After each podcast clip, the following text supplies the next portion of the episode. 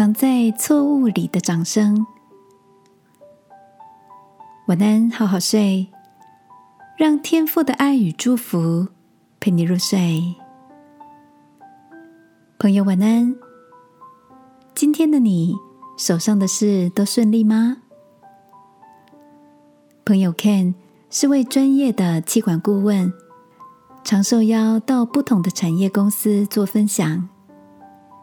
Ken 说，一个企业是否有创新的竞争力，其实跟高阶领导人面对错误的态度有很大的关系。他提到，知名的福特汽车曾经有位刚到任的 CEO 要求主管在评估报告上以黄、红、绿三种标签来表达他们所观察到的产品研发和团队执行状态。黄色是警讯，绿色是好消息，红色是有问题。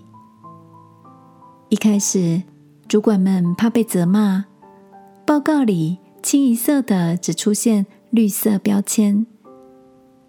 直到有一天，有位经理人提出一份黄色标签的报告，指出某种产品瑕疵可能会延误新车上市的时程。尽管会议上一片沉默，CEO 却对这位说真话的员工报以鼓励的掌声。从此以后，经理人的报告上就有着许多三色交杂的标签了。这位 CEO 指出，与其造就出多做多错、少做少错、不做不错的低产值环境。他宁愿员工能够承认错误，并勇于改正，才有更多创新进步的空间。这个案例分享让我想到，在圣经中，诗人也曾经发出这样的感触：“你所喜爱的是内里诚实，你在我隐秘处必使我的智慧。”亲爱的，现在的你。还保有承认错误并从中学习的勇气吗？今晚，让我们一起来到天父面前，以诚实的态度来面对自己的心吧。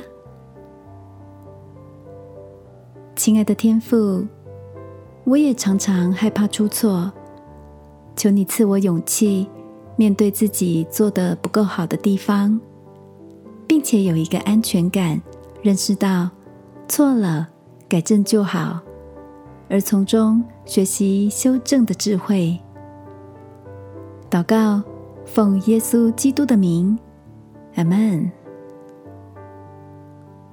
晚安，好好睡。祝福你在错误中更得聪明与面对问题的信心。